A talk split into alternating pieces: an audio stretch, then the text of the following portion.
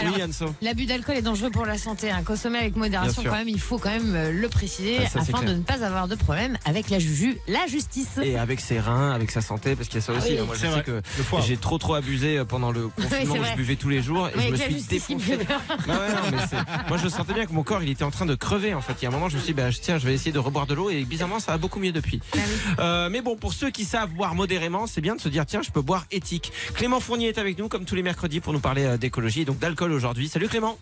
Salut Bachet, salut tout le monde. Clément, c'est un spécialiste en euh, développement durable et vous le retrouvez sur le site youmatter.world. Clément, comment on fait pour boire euh, de manière plus éthique? Est-ce qu'il faut fabriquer son propre alcool? Est-ce qu'il faut acheter des alcools en particulier? J'ai l'impression que tu as un peu tout nous dire à ce sujet. C'est ça, bah en fait je me suis dit euh, que vu que c'était la réouverture des terrasses et qu'on allait tous se mettre grave cher ce soir, il fallait, il fallait Pas essayer de le faire en conscience.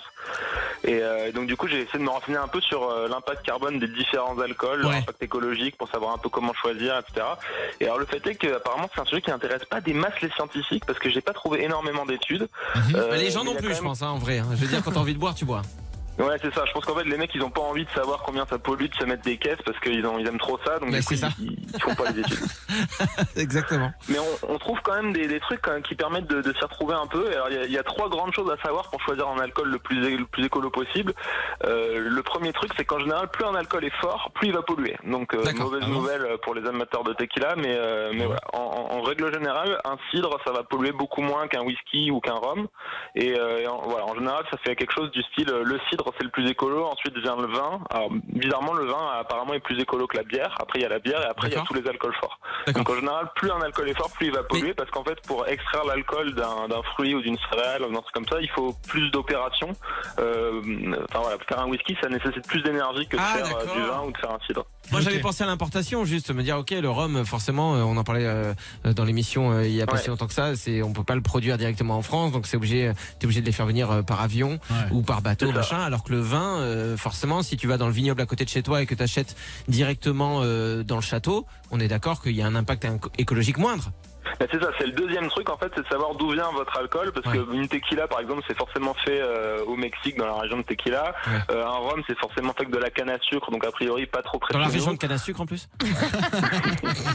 Je savais pas que était une région. Plus on va importer de loin euh, un produit, plus son impact carbone va être élevé et euh, il vaut mieux choisir un vin euh, français du vignoble à côté de chez soi qu'un vin australien ou californien ou Ouais. chilien.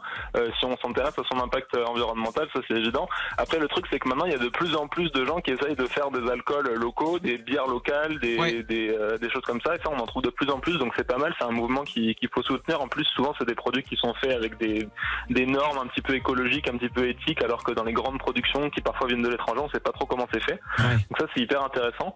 Euh, et le troisième grand truc à savoir, c'est le contenant. En fait, c'est un impact énorme sur l'im- l'impact environnemental d'un alcool.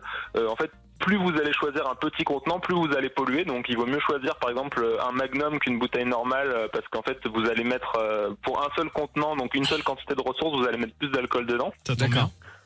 Comment Non, ça tombe bien, ça tombe bien, parce que c'est vrai qu'on est Ouais, plus ouais. avec Anso, je pense, sur le Magnum, euh, nous tous. Non, mais c'est vrai. Alors que moi, je prends mon vin Ouais, le moins vrai, cher en bouteille en plastique et ça m'allait très bien, mais je vais devoir changer mes habitudes.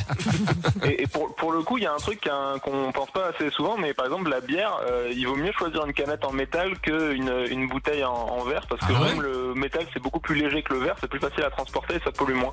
Ah, alors attends, et le vin, du coup, est-ce qu'il vaut mieux prendre des. euh, des euh, comment on appelle ça euh, les bi- cubis. Les cubis, ouais.